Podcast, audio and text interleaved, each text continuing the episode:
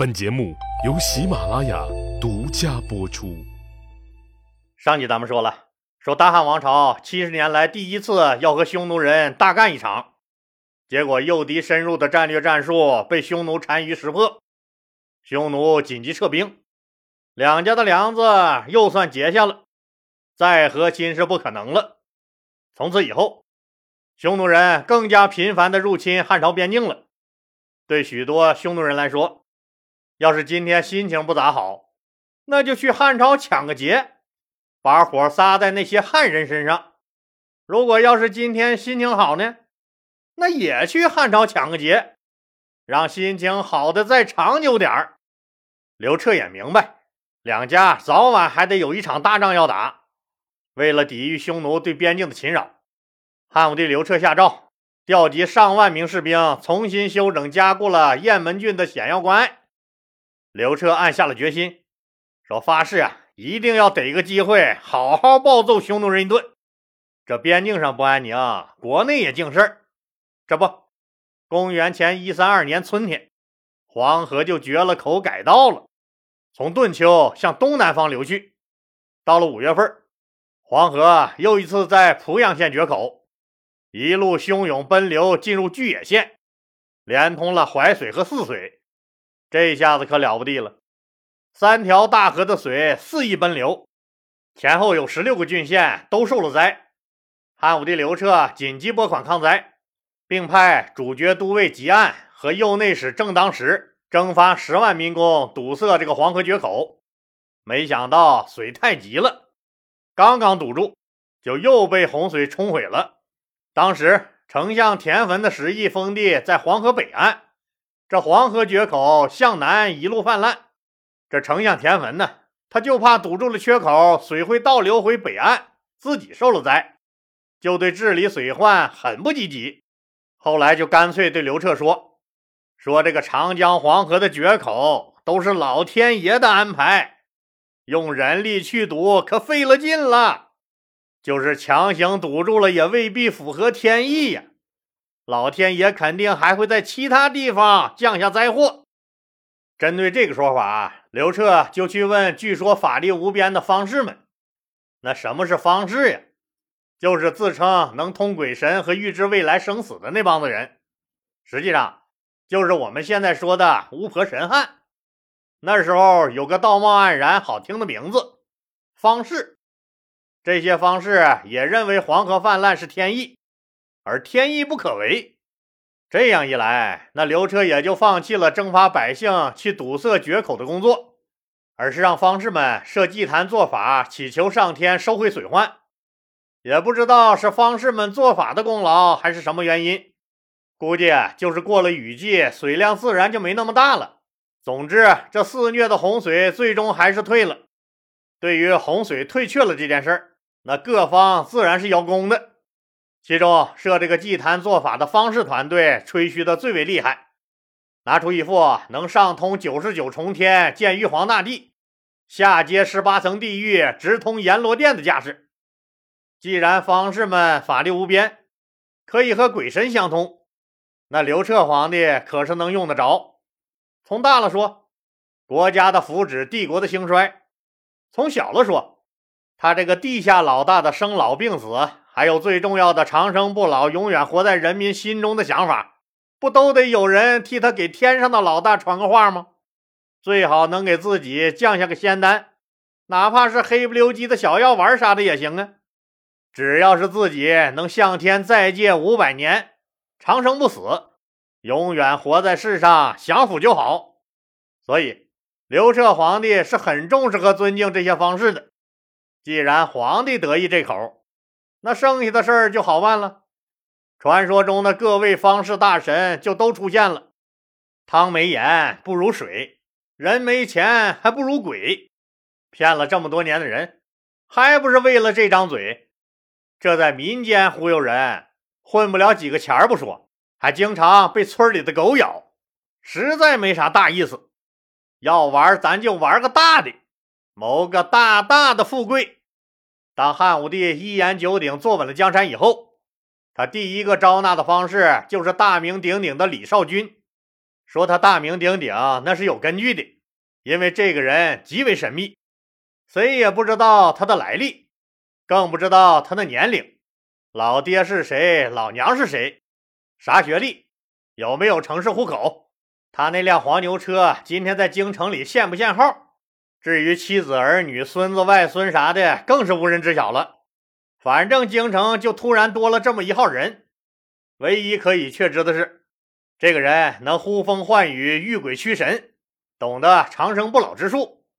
不过这也是在那个年代，要是在网上曝光人家隐私的欲望比那黄鼠狼吃鸡还要猛的今天，人肉你李少君一下，别说你是哪的人，你爹叫个李啥啥。就是你小时候脸上常年挂着两串青鼻涕，还总穿着一条漏了蛋的花裤衩子去上学那事儿，那多半都能给你翻扯出来。当然了，你说你是神仙不行，得别人觉得你是神仙才行。李少君当然懂得这个道理了。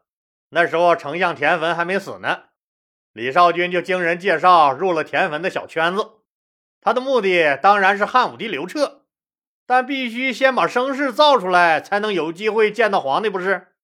结果有一天，在丞相田汾组织的一个饭局上，就发生了这么一件事儿。在酒桌上，李少君突然见到一个人，这个人鹤发童颜，已经九十多岁了。在那个得个阑尾炎都能烂肚子死人的年代，平均寿命应该也就三十来岁，能活到九十岁，那真是了不地了。李少君走过他面前，突然又像想起什么一样，又翻过来盯着这个九十来岁、白发白须的老人看，这左看看右看看，嘴里还捣鼓着：“是了，一定是。”在大家惊愕的眼神中，李少君问这个老者的姓名。当老人家说出姓名后，李少君高兴的一拍手，笑道：“我说嘛，就是你。”怎么看怎么像，你还记不记得那一年我和你爷爷一起去你们家乡的那条河？对了，丹水河，到你们丹水河附近打猎钓鱼，你爷爷可是带着你一起去的。那时候你才几岁呀？就这么高高，反正我还抱过你呢。忘了？我可还记得你的名字嘞。田丞相的宴席自然是高朋满座，大家一听这话都愣住了。那个老者都九十来岁了，而李少君看着也就四五十岁的样子。虽然外界传说这个人神叨叨的，但怎么会和老者的爷爷是好朋友？李少君居然还说那时候这个老者才是个几岁的孩子，这太不可思议了。所以这所有人都紧盯着那个九十来岁的老人。那个老人略一回忆。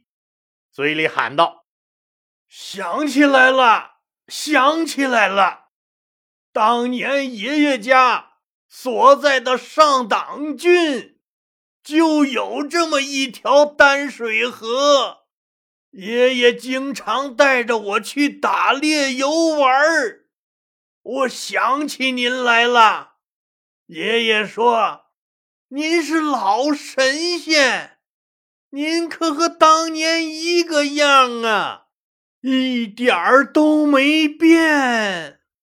说完，这九十岁的老者颤巍巍离席，就要下拜。李少君赶紧扶住他，哈哈大笑。李少君和这九十来岁的老人的一席交谈，震惊四座，众人都惊呆了。都知道李少君神，但今天才知道李少君这么神。居然能长生不老！这个老者的爷爷都说李少君是老神仙，那他多少岁了？三百岁、四百岁还是五百岁？能坐到田汾、田丞相酒桌上的都是什么人呢？都是豪门贵胄、富商大贾。所以第二天这事儿就被传得沸沸扬扬，尤其在上流社会，可就传开了。都知道京城长安来了个和彭祖一样的老神仙。当然了，李少君和那个老头的一番言谈，就是他买通老头精心设置的一个局，在一个合适的地点，需要这么一位合适的捧哏人和一段貌似真实的往事。这么神奇的事儿，自然不久就传到了汉武帝刘彻的耳朵里。刘彻当然不是那么好忽悠的，他半信半疑的把李少君请到了建章宫来，在神明台上接见了这位方士。为了测试李少君是否真的通古，汉武帝刘彻让人拿出一件青铜器，询问李少君说：“你是否认得这个旧铜器呢？”李少君走南闯北，见多识广。当然认识不少古董，他把青铜器拿在手里瞧了瞧，不紧不慢地说：“我当然认得这个东西了，我和齐桓公拿他一起喝过酒，这是春秋战国时期齐桓公齐老大他特别喜爱的一个酒具。”刘彻当然知道自己珍藏的这件青铜器是五百多年前霸王齐桓公珍爱的宝贝，他彻底蒙圈了。我的天哪！这件青铜器是五百多年前的物件，现在的人怎么会认识五百年前的东西？我看你不是少君，你李少君简直就是太君呐，无所不知的太上老君呐！你能和齐桓公在一起喝酒，那你至少活了五六百年了呀！看样这民间所传不虚呀！看样这李少君他是真懂得长生不老之术。当然了，在当时的历史背景下，在西汉时期要精准的辨别出春秋时期生产的青铜器，没有一定的学识和经验是很难做到的。因此，从这件事情上也可以看出，李少君应该是看过不少书，有一定学识积累的人。经此一事。汉武帝被李少君的见闻就彻底忽悠了，认为他真的是活了很久的神仙。从这以后，李少君频繁出入上林苑，成了建章宫里的常客。每天他都会来到建章宫，和汉武帝在神明台上参悟天道，传授给刘皇帝长生之术。李少君成了汉武帝刘彻的红人也就成了全国人民的大网红。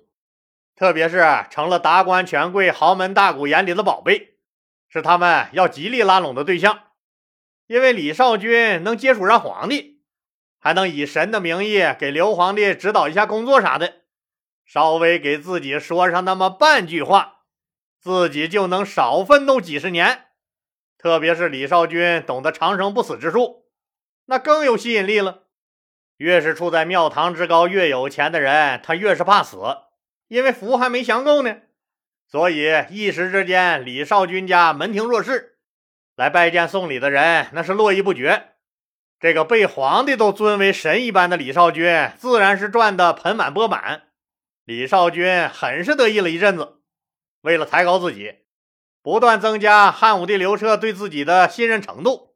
李少君用他那如簧的巧嘴，借着大神仙之名，又往自己的脸上猛贴金。就刘皇帝十分关心的神仙问题，李少君就和刘彻说，说自己有一次在东海海面上游玩，碰到了连秦始皇当年都没找到的大神仙安其生。神仙安其生赏赐给他了一颗比冬瓜还大的仙枣，我就是因为吃了那个仙枣才获得长生的。看着刘皇帝那眼巴巴瞅着自己极度渴望的小眼神儿。李少君打起了哈哈。当然了，寻仙这种事儿讲究个缘分，也得看神仙的心情。您着急也没用，可遇不可求嘞。只有有缘人才能见到神仙。李少君的这些话恰到好处的击中了汉武帝的兴奋点，让抹着哈喇子的刘彻对李少君更加刮目相看了。接着不用问。肯定是刘皇帝大手笔的赏赐。除了忽悠刘皇帝这些虚的，为了长久的混下去，李少君必须整点实在的。他对刘彻说：“说海上仙踪难寻，只有活得长久的，才有机缘遇到那些仙人。若有机会被仙人提点一下，举行封禅大典，就可与天地同寿。怎么能活得长久啊？要想长生不死。”就得修炼，就得吃仙家的丹药。李少君就把所谓的大神仙安七生给他的炼丹秘方献给了汉武帝，说丹砂可以炼出金丹来，吃了金丹就能成仙。您想，刘彻那化学水平，咋能知道朱砂是绝不可能炼成黄金呢？所以，兴奋的汉武帝一通忙活，可是折腾了好几年，愣是没炼出一粒金丹来。可就在这个时候，历史开了一个天大的玩笑。让人打脸的是，号称能长生不死的李少君，居然自己病死了，估计是被那冬瓜大的仙枣给撑死的。当然了，李少君知道自己快要不行了，为了防止死后被清算，他最后一次忽悠了刘彻。李少君说：“说这个蓬莱岛的神仙来通知他，赶紧让他回天庭报道，自己天庭神仙的编制解决了，自己马上就要离开凡间的肉体，回天上位列仙班了。”李少君的死亡，在刘彻的眼睛里，那就是羽化成仙了。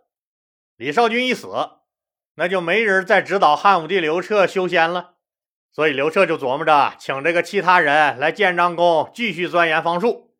方士谬忌向刘彻上书说：“说这个天神里最尊贵的就是太一神，辅佐太一神的是武帝。